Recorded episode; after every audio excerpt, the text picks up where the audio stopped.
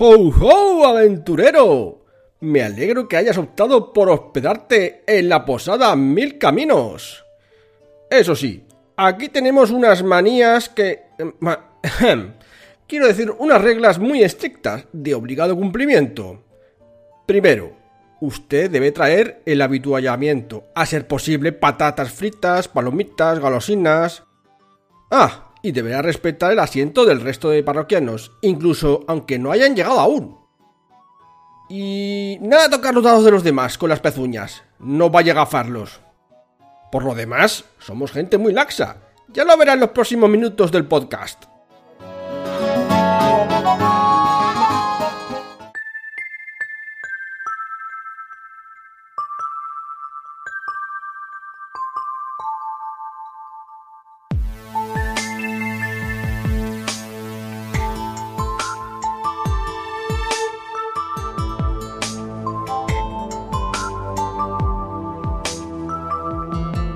Bienaventurados parroquianos, una semana más, aquí estamos en la Posada Mil Caminos, este podcast de juegos de rol y cosas parecidas, porque hoy, bueno, vamos a hablar de juegos de rol, o más bien de, algunas manías que se adquieren con esto de los juegos de rol, ¿no? Y más que nada, sobre todo los eh, en la mesa, cuando vamos a jugar y cuando vamos a, bueno, pues a, recrearnos en nuestra afición. Y nada, para ello nos acompañan hoy eh, Claudia, por un lado. Buenas. Alberto. Hola. José Miguel. Hola, buenas. Y Miguel. Muy buenas, ¿qué tal? Y bueno, yo aquí, Pablo, eh, aquí intentando poner un poco de orden en este gallinero sobre qué es esto de las manías y tal. Bueno, eh, yo creo que lo mejor que podemos empezar es hablando un poco de los ritos que tenemos un poco al, llegar a nuestro lugar de, juego. Eh, esto estamos hablando cuando jugamos en, la mesa, no a través de internet por culpa de virus y cosas de ese estilo. Así que ya está riendo por aquí Alberto, que, sabe mucho de los ritos y eso, porque nosotros cuando empezamos a jugar, sobre todo íbamos a jugar a casa de los padres de Alberto. y uno de los primeros que adquirimos mucho fue lo de los asientos, ¿verdad? Sí, efectivamente. Nosotros yo, jugábamos en, la cocina de la casa de mis padres, que era la típica cocina comedor, que más o menos estábamos bien y estábamos, digamos que dejábamos tranquilos al resto de la familia. Y entonces, pues es cierto que el máster se ponía en un sitio que más o menos presidía la mesa, en una mesa alargada, tenía sentido. Pero luego los demás nos fuimos colocando como desde el primer día, yo enfrente del máster, Sergio que no está hoy con nosotros a un lado, José a otro, y ya como que de algún modo lo teníamos como tan intrínseco que, automáticamente cuando íbamos a jugar a otro sitio replicábamos la misma forma, que es una forma que era totalmente arbitraria porque no tiene sentido con la partida ni lo que estuviéramos jugando. Y lo teníamos como muy metido en el ADN.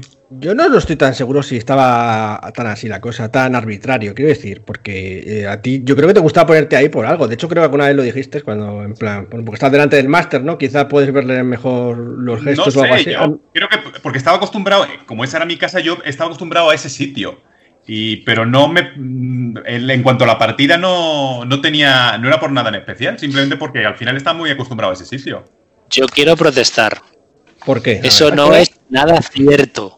O sea, de sitios arbitrarios nada. Sergio se colocaba estratégicamente en un sitio en el que tenía muy difícil moverse. Para no tener que levantarse a por Efectivamente, al lado del telefonillo y en un sitio muy peligroso al lado de los platos del agua de los gatos. Y a mí me dejaban en el otro lado, que estaba, ah, qué casualidad, al lado del grifo, de los vasos y del picoteo.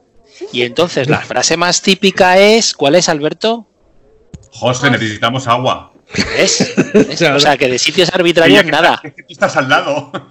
claro, estaba todo pensado. De todos modos, claro, eh, era arbitrario, pero algunas veces era hasta peligroso, porque poníais a, a Sergio con bueno, pues con los platos de agua de los gatos y siempre los tiraba porque es torpe. Es, su naturaleza ser torpe y no. Porque después de muchísimos años, muchísimos jugando y en el mismo sitio de esos platos que no se habían cambiado de sitio en la vida, podías pensar, ya se lo he aprendido que el plato está ahí, pero no. no los dados acababan normalmente en el bebedero de agua de los gatos, es como... Lo que sí tenía, lo que sí tenía muy bien aprendido es dónde estaba la fregona en casa de Alberto. claro, sí, no, tiraba, no paraba de tirar los platos de los gatos.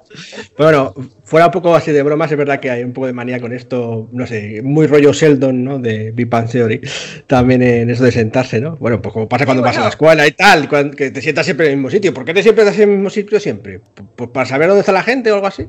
En el juego de rol, de todos modos, eh, sí que leí en algunos libros eh, que a veces es conveniente sentar a la gente de manera estratégica, o sea, que no, que no es arbitraria, sino en plan, la gente que no sepa mucho o que tiene que estar muy pendiente de lo que haga el narrador o el máster, ponerlo cerca, ¿no? Ponerlo a sus lados, un poco como los más, eh, digamos, para que pueda tener más atención, ¿no? De, del máster.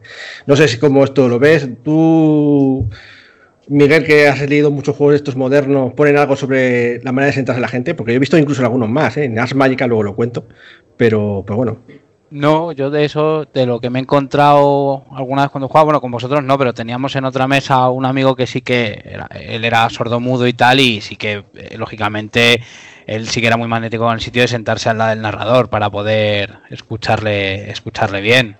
Entonces sí que no, él sí que era muy maniático con su, con su sitio, lógicamente. Era entendible. Pero vamos, más allá de eso, no mucho. Yo qué pues sé, por ejemplo, sí que a lo mejor estaría bien separar a la gente que se pone a rajar en medio de la partida lo más lejos posible. para que no interrumpan, ¿sabes? al respecto de eso. Como en el cole. Eh, hay eh, los que conozcan el Ars Magica, eh, contaremos que el Ars Magica, así por encima, se dividen los personajes en roles como, el, como el Dungeon, por decir una manera, pero un poco más grueso, ¿no? Porque está los magos, los consortes o compañeros y la turba, los grox, ¿no? Bueno, pues eh, en un libro, no me acuerdo en cuál, de Ars Magica, eh, decía que cuando fueses a jugar, que lo suyo es que pusieses a los magos al lado del narrador, luego en la siguiente fila a los compañeros y al fondo la turba, que son muy pesados y se ponen a rajar, como dice Miguel, ahí al fondo, para que no moleste. es una. Y eso lo ponían en uno de los suplementos de, de Asmaica. Bueno, no sé si era un suplemento, uno de los básicos, y, bueno, pues dividía un poco la mesa, incluso en roles, pues porque, pues eso, pues para bien dar ese rollo de la turba es una chusma ahí que, está dando por saco y que, está incordiando. Y lo que está más cerca, que son las importantes, los magos, pues más cerca del narrador, pues para estar más atento a la historia. Tú imagínate hacer eso en Dungeons and Dragon, poner a los lanzadores de conjuros todos juntos, todo el rato comparando sus hechizos y revisando. ¿Y, cuál vas a lanzar tú? Ay, no, pues yo voy a lanzar este. ¿No, Claudia? aquí, aquí.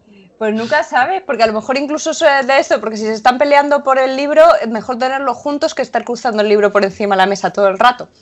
Mira, eso también muy bien pensado. No está mal pensado, es verdad, lo tienes ahí cerca. O sea que sí, que hasta para elegir sitio hay que ser estratégico, ¿no? Eh, bueno, pues eso Pero el caso es que aunque haya que ser estratégico, al final lo que hacemos es sentarnos todos en el mismo sitio siempre. Bueno, pero eso ya, cuando más o menos los roles están, da un poco igual, pues bueno. ¿Miguel vas a decir algo? No, estaba, estaba pensando más que, el sitio, de, sí sería maniático, ya que estamos hablando un poco de logística, con una mesa redonda mola más que una mesa rectangular para o cuadrada para jugar. Eh, pero me pasa también en los restaurantes cuando vas a comer, como que puedes hablar más cómodamente con la gente. Ahí sí que a lo mejor sí que es una manía un poco inconsciente, que sí que me molan más las mesas redondas. Sí, por equidistancia y, no sé. Lo malo, de las mesas redondas es que cuando quieres meter relativamente a mucha gente, entre comillas, pues tiene que ser muy grande y al final queda como mucho espacio en el centro y que es como desaprovechado, ¿no? Además, eh, también de malo las mesas redondas, entre comillas, malo, no es que sea malo, pero que, que, en el caso de las eh, rectangulares, pues sí que hay claramente alguien que está sentado, digamos, en uno de los extremos, que es como el típico, el que el comensal de la mesa, ¿cómo se llama? Leches. el que preside la mesa. El, que preside la mesa. El anfitrión, no, anfitrión no, ese el. ¿Cabecera o el que preside? Sí. Mm, mm. Bueno, una mesa redonda tiene su aquel para poner en el medio los aperitivos. Aunque eso es otro tema, pero oye. Que si es muy grande, tienes que tienes que hacer mano para llegar a ellos o poner uno de estos giratorios. uno de esos giratorios de los. Sí, pero uno de esos cerca de uno de esos cerca, cerca de Sergio, hoy que no nos está aquí para incordiarnos, eh, no sería buena idea. Ya sabemos todos lo que haría con él. Sí, girarlo a mucha velocidad y a tomar por culo los platitos. bueno, eh, bueno, más ritos de inicia que hacemos antes de iniciar una partida. José, ¿quieres decir alguno? Así que pues la, pues traer el picoteo, siempre. El ponerlos, abrir las bolsas de patatas y demás y todo eso, preparar las bebidas. Alberto, por ejemplo, siempre durante mucho tiempo decía, voy a preparar unos tés. Y se tiraba media hora preparando el té, calentando el agua, poniendo cada uno su té, obligándote a beber de su té porque no había nada más. En nuestra mesa no tanto, pero en otras mesas en las que yo he estado, eh, una que se pasa habitualmente, ¿no? Eh, es como antes de, llegar ya se están planeando, dice, ¿quién compra las bebidas? ¿Quién compra eh, las galletas? No sé qué, nosotros lo compramos la cuando la, intendencia, la intendencia es muy es fundamental. Pero muy organizado, ¿eh? En plan, como un rito mm, que lo tienen ahí en la cabeza fijo y dicen, pues yo traigo las patatas, eh, no sé qué, yo le hago las chuminadas, no sé qué. Luego, a lo, a lo, mejor nosotros tendremos que organizar un poco más, porque hay días que terminamos con solo una bolsa de patatas para todos y otros que terminamos con cinco bolsas de patatas, cuatro de palomitas, en un presas y... O sea, que deberíamos a lo mejor apuntarlo. Sí, la verdad es que no lo tenemos muy ritualizado. Sabemos que nos gusta, pero como rito inicial no muy así. ¿Tú, tú Claudia, en, tus mesas también tenías rito de traer la comida a alguien o algo así? Eh, bueno, es que sabes lo que pasa, que la, la otra mesa, eh, lo raro era jugar, la, que he jugado más habitualmente, lo raro era jugar en casa de alguien. Jugábamos en un, en un a una hamburguesería, no voy a decir la, no voy a decir la cadena. y entonces, ¿qué pasa? Que claro, ahí pues ya pues cuando te apetecía te levantabas y te pedías unas patatas fritas o unos, unos aritos de lo que fuera o unas cosas de esas. Sí, bueno, ahora hay más. Bueno, tú ves la hamburguesería, pero no sé si lo sabes, eh, supongo que sí lo sabes, pero hay eh, eh, tiendas bar que tienen pues, para jugar ahí también, ¿sabes? Bueno, sí, bueno, por ejemplo, Puedo decir, por ejemplo, aquí de Madrid, de Goblin and Trader, tiene ahí sus mesas. Eh, eh, creo que Generación X también tenía. No sé si Alberto sabes de más sitios. Pero lo que pasa, yo los que. O sea, el Goblin Trader que, lo hemos visto, sí que tiene lo que es un bar eh, para jugar.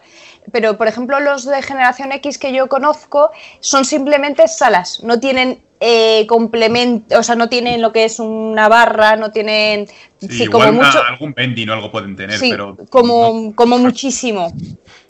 Son de la escuela de Alberto, comida y rol separado. bebida, sobre todo bebida. No, no, bueno, Alberto eh, no, porque Alberto sí que come y bebe y trae las dos cosas. Lo que pasa es que es muy cuidadoso con que no se mezclen encima de la mesa. Eso es, que no se mezclen las fichas de papel con un cualquier eh, objeto líquido. O, comida grasienta. Efectivamente. De hecho, hemos también, eh, digamos, por culpa de esto, eh, tenemos la manía ahora de enfundar las fichas todas. Es como, es ahora nada de llevar las fichas ahí al aire, porque no pues si le ponemos ahí nuestra camisa de plástico o bueno, ahora tenemos hasta una carpeta anillada con todas las fichas y esas cositas. pero... le, vais a acabar poniendo mascarilla a la ficha, ¿sabes? sí. Para protegerla. Sí, joder, eh, Miguel, pero tú lo has visto que aún así hay veces que se nos manchan. Sí, sí, totalmente, vamos. Yo, para eso sí me da un poco, me da un poco lo mismo. Yo lo único a mí, hablando de comida y bebida, mientras esté la cerveza fría y haya cerveza, me parece todo perfecto. Bueno, de todas formas, esta discusión para el día de la comida en error. Sí, tenemos, tenemos, pensado un podcast sobre comida, sobre qué comer y qué comemos y qué deberíamos comer y ya, ya le daremos a ello. Bueno, pues eso, todos los ritos, ¿no? ir a traer la comida y esas cosas y tal, la bebida y, eso. Eh, no sé, más, ¿tenemos algún rito más así o que conozcáis de otras mesas que sea llamativo de, de, esto de inicial, ¿no? Luego hablaremos de, otros, de otras cosas que, que solemos hacer. Hombre, eh, no sé si considerarlo un rito, porque hay gente que se preocupa más del hecho de preparar la mesa, es decir, tener la mesa preparada, si hay miniaturas, sacarlas, tener los dos puestos, sacar, si sacar lápices, fichas y todas esas cosas, y tenerlo preparado todo antes de empezar a jugar, tener todas las cosas allí puestecitas, incluso los manuales a mano, y hay gente que le da más igual y lo va sacando a medida que lo va necesitando. A mí me gusta más eso de prepararme cuando puedo, claro, no siempre tengo la opción, ¿no? Pero cuando jugamos en mi casa, que últimamente es la mayoría de las veces, pues eh, me, gusta sacarlo y tal, eh, las cosas y tenerlas más o menos listas. Y como, y como, ya sé cómo dónde os vais a sentar, os puedo poner hasta la ficha donde estáis, y está muy bien eso. Porque como tenéis la manía de sentar en el mismo sitio. Cuando vas a una boda con tu nombre, pero aquí con tu ficha o algo así. sí. Incluso con los dados suyos y no sé qué historia y tal. Pero de los dados hablaremos después. Bueno, pues a menos que haya alguien más que quiera hablar de algún rito, José, mm, ¿quieres comentar alguna cosa más? Eh... No, de así iniciático no, la verdad. Vale. Bueno, pues ahora vamos a la segunda parte de este. Aunque digamos que estamos, eh, que es, eh, estaremos dispuestos a escuchar cualquiera que nos sugieran los, Sí. los ¿cómo se llama? Oyentes. Los, los oyentes, perdón. Oyentes o escuchantes, dependiendo de qué escuela seas. De, si eres de la Pepa, escuchantes. Lo de escuchantes me suena un poco mal, lo Sí, siento si tenéis- mucho. efectivamente, si tenéis ritos y tal, pues ya cuando hagamos quizá una segunda parte, pues lo hablamos de ello. Eh, luego, otros ritos que tenemos. Muchos ritos, esto ya no es inicial, sino un poco a la hora de la- crear la ficha y de manejarla y todas esas historias. Por un lado, ya hemos comentado eso de que nos gusta mucho fundarla en los últimos tiempos, ya desde hace unos años, ¿no? Eh, por todos estos accidentes grasientos y mojados de la ficha. Pero también algunos otros eh, manías con las fichas. Alberto quería comentarnos alguna cosa que tenía por ahí. eh, No, bueno, yo, pues, por ejemplo, últimamente cuando, si empezamos un juego que, que es nuevo o lo que sea, me gusta mirar si hay algún suplemento, algo más antes, porque luego tú te coges, te haces un personaje y justo cuando está la ficha ya hecha y al día siguiente, a la, bueno, al día siguiente, a las tres semanas llega el máster y se trae un suplemento donde viene una cosa que te venía perfecta para ese personaje y dices, joder. Entonces, porque lo han traducido un poco más tarde o lo que sea, siempre me gusta investigar un poquito para saber, te- tener todas las cartas en la mano de lo que quiero hacer. Pero Claudia, has, solucionado ese problema fácilmente. Ya con Starfinder, eh, efectivamente no teníamos el libro este de los mundos del pacto, creo. Y se hizo un trasfondo, ¿no? El trasfondo de, de astronavegante o algo así. Sí, pero no le gustaba ese trasfondo, pero no había otro, porque tenías que cogerte los que había, ¿no? Y en el suplemento de Astronavegante, de Mundo de Pactos, venía otro, que era el de roboticista, y se lo cambió. Entonces, no hace falta. Puedes hacer el concepto de ficha dinámica. Ya, no, yo- pero bueno, eso entre comillas. Eso es también porque, mm, digamos, eh, me lo- llevábamos poco la ficha, llevaba pocos niveles, no era una ficha súper todavía trabajada. Y también porque me dijiste, oye, está este que a lo mejor te pega más, te dejo, como tú como director de juego, me dijiste, te dejo cambiártelo. Porque Ya, ya eso no sé. es la dinámica habitual, el estarte. Eh, Este, no, narra- este narrador se ha ido ablandando a lo pas- con el paso de los años. O sea, eso, me vamos, impe- mucho. impensable en, en años A. Bueno, y, y eso, manías, cada uno que tenéis de este. Porque yo sé que Miguel, sé que tiene. No es una manía, es un hábito, mejor dicho, para no eh, decirlo de manera despectiva, sino que seguramente Miguel es de más de los personas que se hace. Cuando se hace las fichas, primero piensa la historia y luego ya si eso le ponen las estadísticas. ¿No es así, Miguel? Ah, sí, eso, pues sí, es una manía, sí, es como más hábito. hábito. sí, a mí me mo- sí, sí que es cierto que me mola más pensar la historia antes que poner números y datos, que me parece un poco vacío. Tengo, eso sí que me mola, eso sí que es cierto que es un poco maniático, ahí sí que...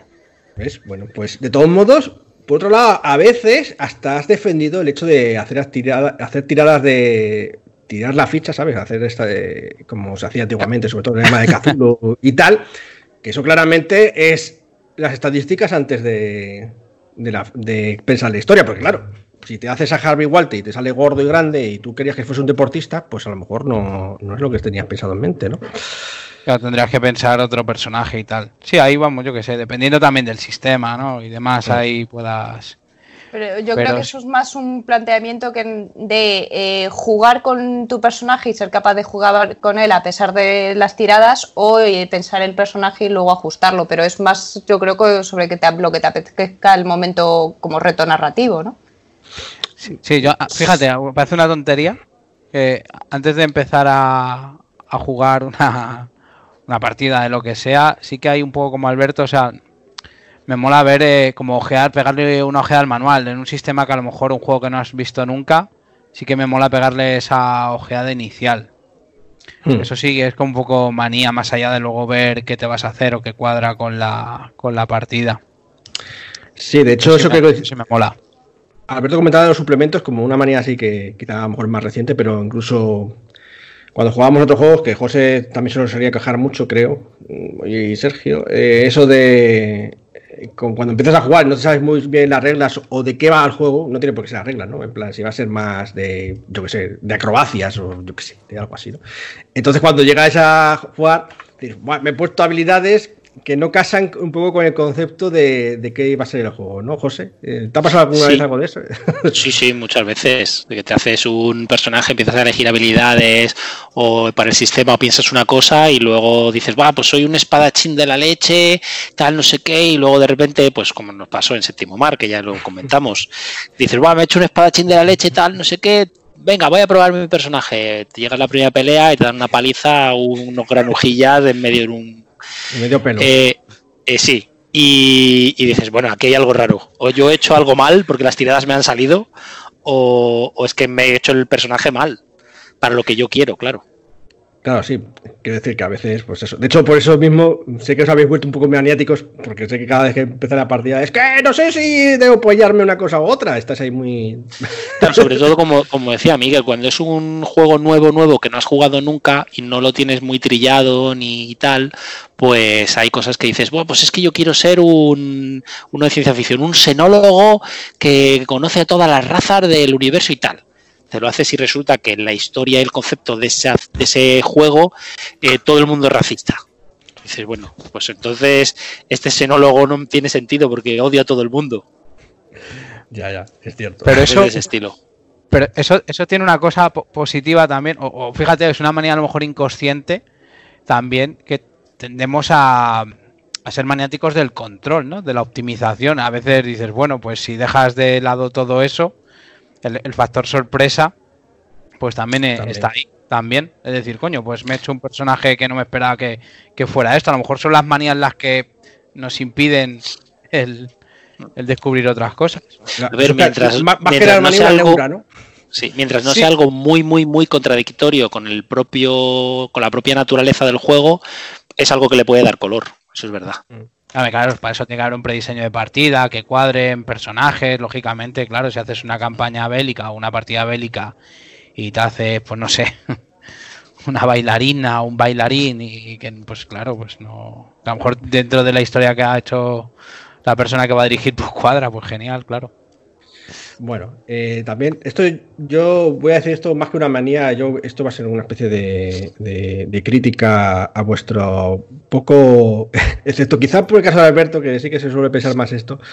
O sea, no, no que no lo penséis los demás, pero digamos lo tenéis más consciente, es lo de elegir nombre. Y esto aquí queremos meternos un poco más con Claudia, ya que estamos el día de meternos con Claudia. Pues. no estábamos en el día de meternos con Sergio, que no está.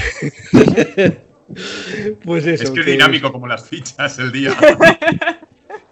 A lo mejor la manía es la mía, decir, es que me gusta tener que, tengáis la, ficha con el nombre y nunca tenéis la ficha con el nombre cuando, cuando os hacéis las fichas nuevas. Es, irritante, ¿no? La manía a lo mejor la tengo yo, sí, puede ser. a mí es que me cuesta coger nombres, eh, lo reconozco y, como, y me cuesta bastante cogerlos.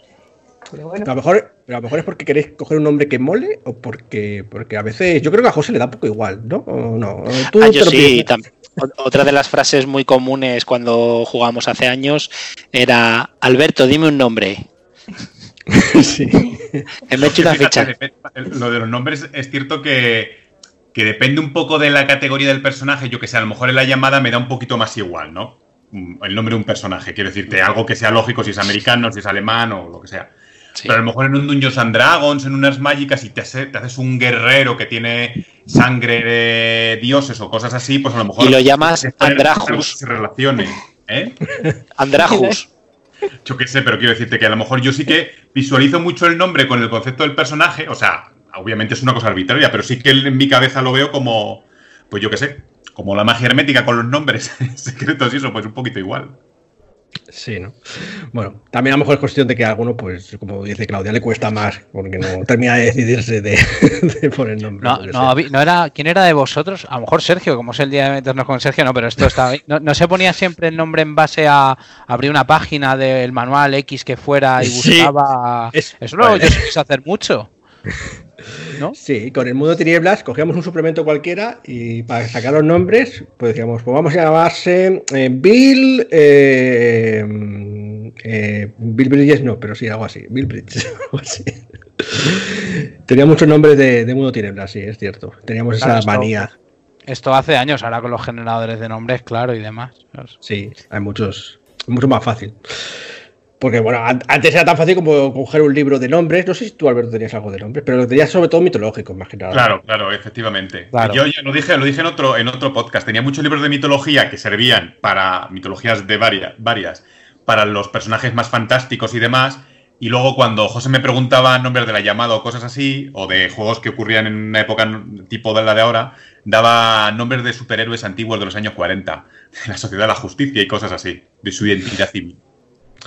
Y bueno, luego ya para terminar esto de los personajes y tal, eh, hay una cosa que quiero, vuestras fichas en concreto. Esto me pone de muy de los nervios, no sé por qué, ya desde el colegio. Mm, hay gente que le da por pintar en sus, las cosas. Vosotros os da por pintar en la ficha y cuando estáis ahí eh, aburrido pintar en plan tonterías, rombos, cosas de ese estilo. Eh, yo lo he hecho cuando he estado muy, muy aburrida, pero muy, muy aburrida de a lo mejor he de decir una partida de estas cuando que éramos 12 personas y hasta que te vuelva a tocar ya no sabes qué hacer y, por lo, pero sí que reconozco que yo tengo una manía propia eh, jugando que es que me gusta apuntarme las cosas me gusta apuntarme datos, información y no sé qué. Pero eso no es una manía, eso yo creo que es una ventaja, una virtud. bueno, pero es, una costumbre, por así decirlo. Me gusta tener un sitio donde apuntar y tal. Y entonces, si no tengo otra cosa, pues donde va es a la ficha. Y entonces tengo los márgenes de la ficha de, de anotaciones, de nombres de con la gente que me he cruzado y cosas por el estilo. ¿Pero prefieres hacerlo en la ficha o...? Mm, prefiero hacerlo en una hoja anexa a la ficha. Es decir, que ya que tengo la carpetilla, tenga un folio ahí y apunto las cosas. Pero no en la ficha porque me parece que la enguarrena un poco. Lo que pasa que si no tengo otra cosa, pues a la ficha va. Bueno, pues ahora ya es casi para, ya se para terminar del todo. Eh, las fichas, ¿os da igual que estén sucias o que estén limpias? ¿Qué preferís? Alberto. Fichas limpias siempre. De hecho, eso que dices, yo pocas fichas verás mías con dibujitos, rombos y cosas de esas, a menos que sea una, si tenemos que cambiarla para luego usar otra. De hecho, mis fichas en general suelen estar impolutas. Lo paso mal cuando tengo de borrar los típicos puntos de vida o cosas así que al final, por mucho cuidado que tenga, siempre se acaba enguarrinando. No, lo pasan mal cuando Sergio está comiéndose bocata de chope y acaba el chope. Claro, se acaba mi ficha, sí. El círculo de grasa. De todas formas, es que Alberto tiene mala suerte porque, porque se le, mancha, o sea, a Sergio no se mancha su propia ficha y, al final Alberto se la manchamos Sergio y yo.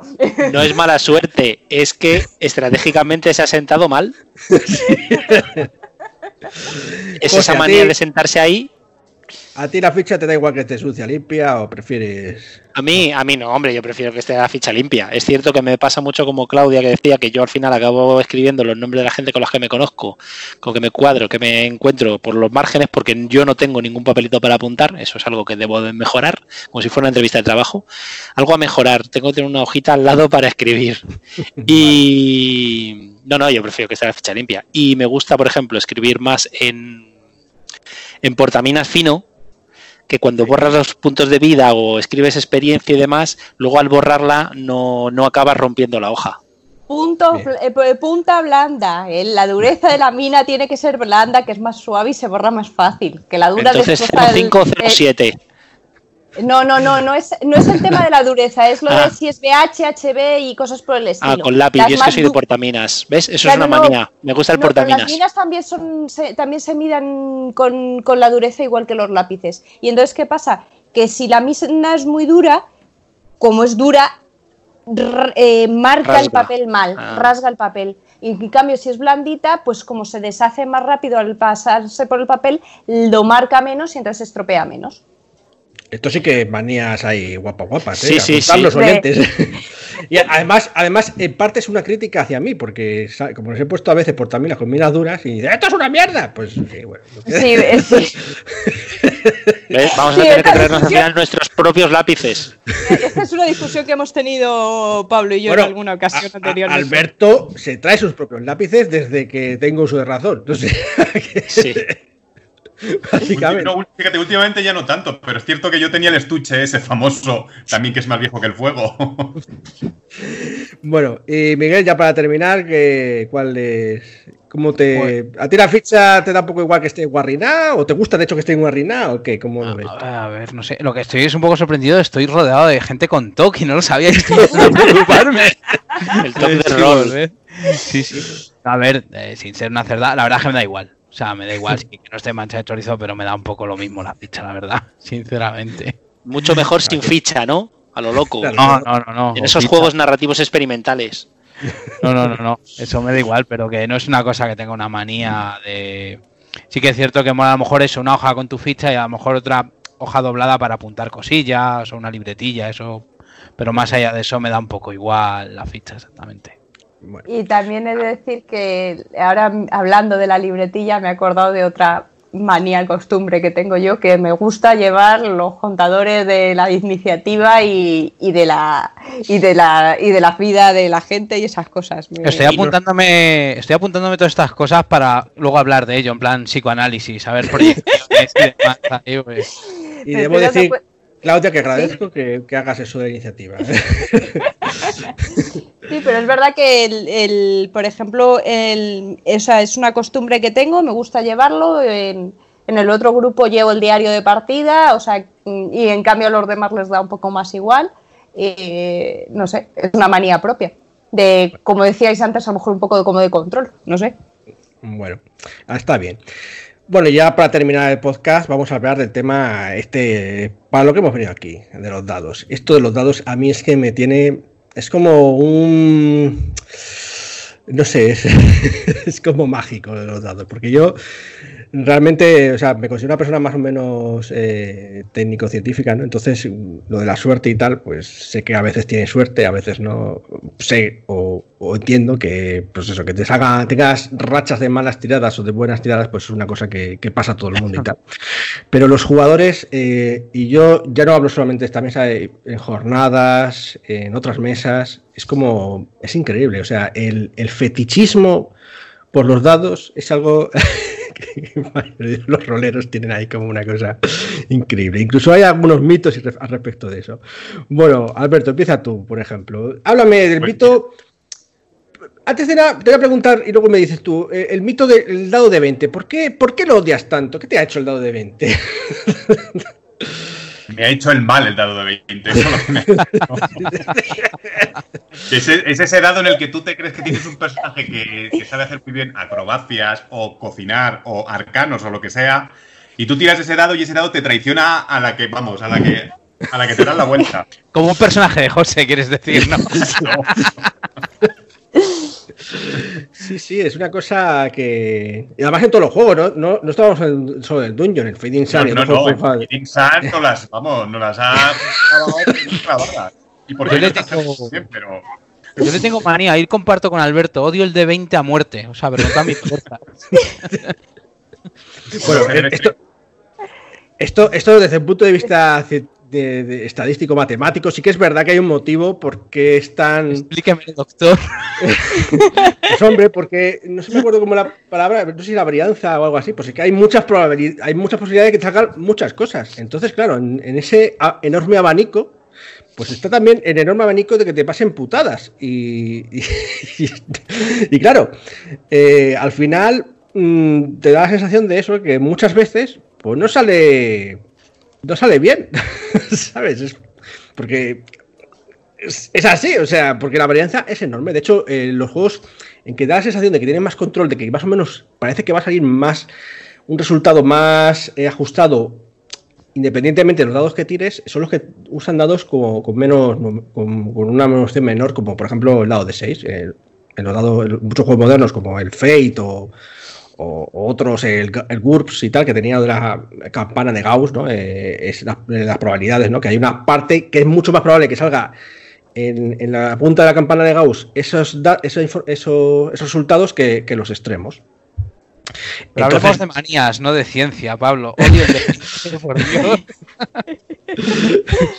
Y estoy intentando darle sentido a vuestro odio, simplemente. A lo mejor da igual lo que explique, vais a seguir odiándolo y punto, no tiene más. Seguramente. la siguiente partida que sea de lo que sea que juguemos un de 20, pues empezaremos a gruñir, eso es así. Bueno, ¿y qué vas a contarnos, Alberto, de los dados? Pues De mira, yo por ejemplo con los dados sí que tengo una manía, y además es manía porque esto sí que no es ni científico ni nada absolutamente, y es que me da la sensación, bueno, la sensación siempre, me gustan los dados que pesan más. Entonces, ¿qué ocurre? Que de repente los típicos dados de toda la vida, cuando tú compras unos que compras por internet que son mucho más baratos, no suelen tener casi peso. Entonces me da la sensación de que salen muy mal. Al final siempre acabo con dados que yo creo que pesan un poquito más, o ahora en los últimos tiempos lo que me ha dado son por los dados metálicos. Que, que me da la sensación de que, claro, tiene- eso sí que tienen un peso. Eso sí que pesan, ¿eh? Es un poco. Sí, entonces, me, me da, me, me siento mejor como con ellos tirándolo. Luego, al fe- a ver, el resultado obviamente es el mismo, pero me siento como más, me da la sensación de que me siento más seguro con ellos. Sí, ¿no? Hay, hay gente. Normal, porque puedes salir a la calle y defenderte con ellos.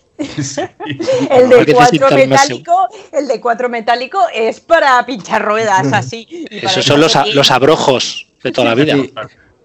Va- vamos a. Ahora le quiero preguntar a Miguel una. Esta, esta es importante, es, fi- es filosófica también de la hostia. Dice: ¿Tú crees, Miguel, que hay gente que tira mejor los dados que otras personas? ¿Qué opinas de eso? Que- Hay gente que Sí, sí, que te sale. ¿Por qué a ese cabrón siempre le sale mejor a Titla que a ti? Porque eso. O sea, no- no- ¿Lo has no sentido sé. alguna vez eso? Yo qué sé, o sea, me ha pasado un poco como Alberto, que bajo ciertas giras que dices, joder, tiene que salir. Y, y te vende el dado, lo quieres reventar y, y siempre es el de 20. Pues, eh, pues sé, yo no hay- sé si me frustra más el de 20 o los de vampir o los de Mundo de Tinieblas. Yo el de Porque 10 le tengo cuando cariño, no sé. Eh, sí, pero cuando llegas en Mundo de Tinieblas y de repente tiras 8 dados, 10 dados. Sí, pero sale como un buffet, dices, éxito y dices, Ya, pero, pero- pero, Los, si los tengo dados de que- mundo de tinieblas son como la humanidad, que o uno le puedes tener aprecio, pero la humanidad en general no le tienes aprecio. Pues los dados de mundo de tinieblas le pasa igual. Uno pero- en unas mágicas está muy bien, pero 10 dados de, de hombre lobo, pues son que la cagas seguro. Esa es buena. ¿eh? ¿Qué os gusta más? Eh, ¿Tirar muchos dados o, o uno solamente, José? Yo prefiero tirar uno, la verdad. Por tanto, dado cuando, como decía Alberto, cuando empiezas a tirar dados y 12 y 13 y 15 hemos llegado a tirar con un daño de hombre lobo, una cosa así, es una salvajada. Y yo prefiero tirar uno y ya está. Eh, me ¿Y parece mucho más sencillo. Claudia? Eh, me da un poco igual, pero es, de- es verdad que siento más frustración cuando tiro 10 y me sale un solo éxito que si se he tirado dos y, y no me ha salido ninguno. O sea, es mucho más frustrante la sensación. O sea que sí creo que, que tiraría hacia números menores porque cuando me, no me sale me cabreo menos. ¿Y Yo, tú, Alberto, qué opinas? Yo ahora. suscribo totalmente lo que dice Claudia, literalmente. Prefiero tirar menos dados y, o uno incluso, eh, a que, que eso, que eso que tiras, cuando tiras un montón, se sobreentiende que es porque tu personaje es muy bueno en eso, o le ha salido muy bien el golpe, o la ha tirado, o lo que sea, ¿no? Y llegar hasta ese punto y que te salga un éxito 2 es como, joder, por favor. O no te salga nada, que O alguna nada, vez que eso, que lo hemos vivido también. ¿Tú, Miguel, qué ibas a decir? no sé, estaba pensando que, o sea, por un lado, es como que hay un, meca- un- como como un mecanismo de protección en tirar muchos dados, de como cuando vas a la feria esto de los patos, que dices, bueno, yo tiro y algo saldrá. Y hay como cierta protección ahí. Pero sí prefiero eh, tirar menos, menos dados. Sí, es curioso esto, ¿no? Porque, sin embargo, en algunos decían, sobre todo algunos autores de Mundo de Tinieblas y de otros juegos, que les molaba eso de coger con las manos ahí un montón de dados y tirarlo, ¿no? Como que era, no sé, divertido. Y debe ser en parte porque muchos sistemas usan el concepto de reserva de dados de muchos dados para tirar. Es curioso. Yo, yo últimamente cada día lo que juego es con un D6, uno o, o tres como mucho, no sé, y con eso hacer todo. Sí que es cierto que si un sistema te resuelve con un dado algo, pues mejor que no sea un de 20 y ya está. que no sea de 20, eso seguro. ¿no? vale, entonces nadie me quiere responder a lo que he dicho antes de eh, si pensáis Sí, sí, que yo alguien. Venga, ¿Y José. qué? Yo sí, yo odio, o sea, odio, es una manía personal, odio a la gente que coge el dado y lo desliza. O sea, es como, coño, que el dado tiene que rodar, que el dado tiene que hacer... o sea, es que la gente que hace chun y, y encima dicen, ay, no me ha salido. Claro, si es que tenías el dado en el mismo sitio que lo has tirado. Normal, si es que no ha y los que- rodado. Y los que ponen la palma para tirarlo contra la palma, ¿qué te parece esa gente? Ah, esto sí, eso es horrible también. Que estamos en el casino. ¿O qué es esto? Vale, es cierto que tampoco lo tires y salga despedido al otro lado de la mesa y caiga en el plato de los gatos, pero coño, tíralo normal, ni muy no hace falta ponerte la mano, que hay que te estás haciendo trampa. Es que parece que estamos en intentando asaltar la banca. O sea que, Sí, sí, no, no, yo que a mí me gusta que el dado ruede. Cuando el dado no me rueda y encima falla, me enfado. Digo, ya está, si es que he tirado mal. Lo, lo compa- lo comparto, además es como frustrante que tiras y cae como a plomo y, y de Sí, repente ves ahí el, el resultado malo y te cabreas. Es que, es que me ha salido un 3 y el 3 lo estaba lloviendo porque lo tenía lo tenía hacia arriba en la mano y tal como lo he tirado, simplemente ha volado y ha caído. Y, Y que más tirarlo lo has sentado al dado. Sí, Eh, eso eh, es.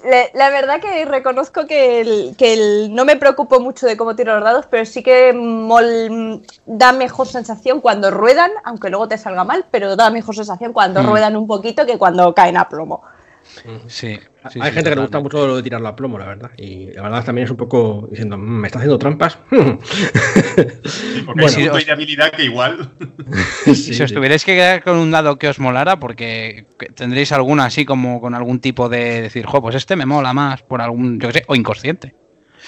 Alguno de los dados dices, en plan, si me gusta más el de 10 o el de 20 o Sí, el por, de ej- 6. por ejemplo, del HeroQuest me acuerdo que jugaba el de 12, o sea, había del avance, y no sé, le tengo cariño al de 12, no sé.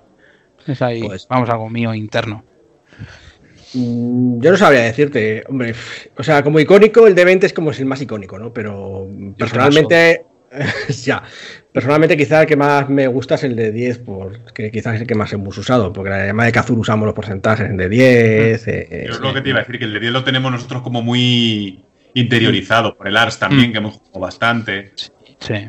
Yo con los básicos, yo cuando empecé a ver el de 20 y el de 40 y el de 100 caras, y yo digo, madre mía, esto es, es como un abuelo que sale del pueblo y empieza a ver edificios altos. Pues yo me quedé igual. Madre mía, a lo que va a llegar la ciencia. Sí. a los dados más de 100 A caras. los dados de más de 100 caras. Bueno, eh, pues eh, yo creo que para terminar vamos a preguntar también, sobre todo voy a empezar por Claudia, eh, aunque seguro que quiere comentarnos algo más del anterior tema, que es, eh, esto es, eso es para todos, ¿no? Pero Claudia es especialmente hábil o, o- o maniática de llevarse siempre sus dados. De hecho, a veces se pone triste cuando no trae sus dados, se le ha olvidado algo así. ¿Por qué, ¿Por qué tus dados? ¿Por qué no los míos o los de Alberto o los de... Mm, No lo sé. Es- vamos a ver, quieras que no, los dados dentro de- del rol es una cuestión de azar. Y yo creo que aquí, eh, desgraciadamente, nos parecemos a los jugadores empedernidos de casino que tal, y que sacan manías absolutamente absurdas y, y que son, no son, son supersticiones, yo creo, más bien. Y entonces, eh, como pensando que te van a ayudar para jugar y para ganar. Y entonces yo tengo feeling con mis dados. Y además Ujú. de- tengo de distinto feeling con distintos dados y uso unos para una cosa, otros para otra.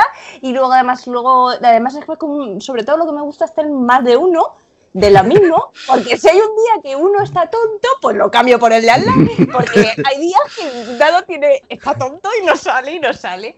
Es una... Esto, es una- esto- ¿ves? Esto- esto es el concepto de manía que hemos traído Duro al, episodio.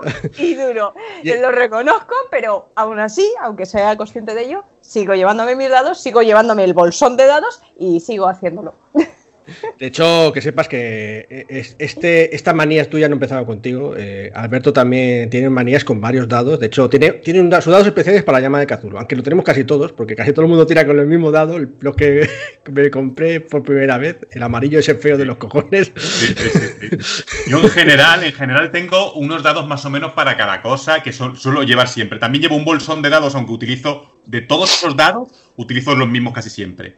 Excepto si jugamos a Mundo de Tinieblas, que entonces tengo que utilizar los dados de Pablo del mago. O sea, los dados narrativos. Eso es impepinable. Eso, para cualquier eso- otro juego tengo dados, pero para esos, para Mundo de Tinieblas siempre utilizo esos. Esos, esos dados que son terroríficos porque no los ve nadie. No, ni siquiera yo, me tengo que poner encima, casi. Por, por eso, por eso lo llamamos dados narrativos. Mira que son inútiles, ¿no? Por decir una manera. Es que no se ve el resultado, leche. Pues es igual, es que le gusta. Ya, ya no se puede Es que eso- jugar a- pero es que esos dados pesan un poco más que los otros, los tengo, Sí, los tengo calibrados. José también tenía sus dados especiales para. Creo que para el Señor de los Anillos, los rojitos esos transparentes, creo. Sí, y- igual los que me compré en la misma librería que tú, en la librería El Faro. Son el, el pack básico que me compré junto con el Señor de los Anillos y siempre tengo los mismos de esos. Lo que pasa es que los tengo escondidos, los tengo guardados. Y ahora he estado usando los vuestros. Mal, porque los odio, son una mierda de dados. Sí. Vuestros dados, De hecho, todos. El- de hecho, no me te gusta ninguno y vas cambiando. Efectivamente, yo hago lo de Claudia, pero cada cinco minutos. Bueno, es más cada tirada. Tiro uno, no me sale. Venga, por la siguiente. Tiro otro, no me sale. Venga, por... y entonces voy rotando los dados de todo el mundo hasta que al final digo, soy gilipollas, me tenía que haber traído los míos. Lo que pasa es que los tengo guardados y es un coñazo encontrarlos, pero ya los tengo localizados. Así que la próxima parte. Y tengo mono de lanzar dados ya. Con, Bueno. esto de con los bots que estamos haciendo en el rol online, No estoy mismo, muy no frustrado. No es lo mismo, no es lo mismo. Bueno, de hecho, yo no sé. Ya para terminar con Miguel, yo no sé si Miguel tiene manía por unos dados y otros, pero sé que incluso aunque no lo tenga manía y no lo quiera admitir, yo lo he visto cuando empieza a fallar, porque tiene, tiene su suerte esta maligna y falla como muchísimo. Entonces acaban los demás diciendo, pues coge este dado que ese es una mierda, y lo acepta. O sea que en parte, sí, sí, creo que está afectado igual. lo reconozco. o sea, al final dices, joder, llevas dos, tres tiradas que son una chusta y al final ves que a alguien al lado le han salido bien con un dado y dices, venga, voy a, voy a probarlo. se lo quitas y te quita, coño. pero sí, o sea, al final no tengo una, digamos, una manía o mi, mi juego de dados, pero sí me ha gustado una cosa que ha dicho José, joder, que mi primer juego de dados también lo compré en la librería El Faro, ¿me acuerdo? Y es el que tengo como con más cariño, porque todos venimos del mismo lado, o sea que... Pero es el que más juego de dados que, que más cariño le tengo. Mm. Sí, yo también, de hecho tengo que guardar una bolsa separado de todos los demás datos, las originales, como que son los especiales, ¿no? pues una manía, ¿no? También, porque no deja de ser dados, un objeto, pero bueno, está ahí como, como un recordatorio. Que me habéis hecho pensar que los dados que más uso, es verdad que son los más antiguos, no son los más nuevos. Pues si llevas un saco de kilo y medio. Ya, pues los que uso son los que tienen más antigüedad. Pero te pasa como ibas comprando y al final hay cuatro que son los que. Esto te llevas un saco de dados que puede pesar kilos y kilos, pero tú coges 100 gramos de dados y son los que vas a tirar siempre lo mismo. luego sí que es cierto. No, que justo me está, aparte del de, primer juego de dados que tienes, o lo que decían los metálicos que hizo Alberto, joder. Luego también nos ha pasado a, a todos y a todas el, el, el que a veces vemos páginas webs que salen diseños de dados molones y nos mola, o sea, tenemos como algún tipo de fijación o filia por los por dados chulos, o sea, y eso mola, y dices, pues es un dado. Y, o sea, y hay diseños súper chulos de, dados, o sea, muy, muy molones, o sea, hay gente que está haciendo dados es afán de coleccionismo casi ya. Sí, sí, sí, totalmente. Fetichismo. Es lo mismo que iba a decir yo, Miguel, así que, tenemos la manía de ir comprando dados cuando realmente utilizas uno. Para, ¿Cuántos dados de 20 necesitas para jugar al DD? Uno. ¿Cuántos dados tienes? 53. uno es azul, uno es, estrellado, uno es plateado, uno tiene purpurina, otro es amarillo, otro es rojo. A este para cuando tiro bolas de fuego, a este para tiro bolas de hielo. O le ponemos idiotas le ponen símbolos o sacan cada, a lo mejor una edición especial de un, de una edición especial de un juego, saca sus dados guays de esa edición y mola tenerlos. Claro, los de modo tiniebla con sus calaveritas y con sus cosas. Sí, sí, totalmente. Ahí tenemos fetichismo. O sea, tenemos toques y somos fetichistas. Manías, fetichismos, de todo. Es que estamos para el arrastre. bueno, pues el caso es que al final queríamos que fuese un, podcast ligero y mira lo que llevamos aquí hablando. En fin, eh, a menos que queráis añadir alguna cosa más antes de terminar, os voy a pasar una ronda, un minuto cada uno. Claudia, esto de las manías y tal, algo que tienes que, añadir o para terminar el podcast. No, realmente es un podcast ligero y yo creo que ya lo hemos dicho todo. no se me ocurre así nada más. Así que doy paso al siguiente. Alberto. Pues nada, yo solo añadir que al final son manías, son muy inconscientes y que bueno, que gente así muy mayor como José, pues que cada vez van a ir a peor, es lo único que puedo decir. Sí, sí. José, ¿qué tienes que decir a, ese, esa afirmación contundente? Pues que tiene toda la razón. Si es que cuando Alberto tiene razón hay que dársela. Esto solo puede ir a peor. Iremos acumulando más dados y al final nos sacarán y será un, seremos un programa de televisión americano en el que vendrán a buscarnos y nos apartarán entre montones de manuales de rol y montones de dados que caerán por el suelo. bueno, y ya Miguel, para terminar. Nada, eso es lo que, lo que comentaba, y sí, o sea que al final tenemos manías, aunque no las reconozcamos, al final, bueno, es, es divertido. Y lo que mola es ir descubriendo si saldrá alguna más en el futuro. Nos estamos volviendo con los gatos, neuróticos ahí, con nuestras cosas y tal. la afición esta ya es un poco neurótica, pues ya mm, va alimentándose con los años. Así que bueno, pero algunas, algunos de los ritos están bien, ¿eh? como de prepararse y esas cosas y tal. Lo veo, lo veo adecuado, o coger una libreta y, esas cosas. bueno, que no puede haber ser humano sin ritos y, y si eres rolero, pues más, o sea que. Totalmente, con su lista de ritos. Bueno, oyentes parroquianos, eh, espero que hayáis disfrutado de este podcast. La semana que viene más. Ya nos estamos acercando al final de la temporada. Eh, y bueno, a ver si con suerte el último capítulo podemos grabarlo todo junto, porque madre mía. En fin, nos vemos la próxima semana aquí en la próxima Mi Caminos. Adiós.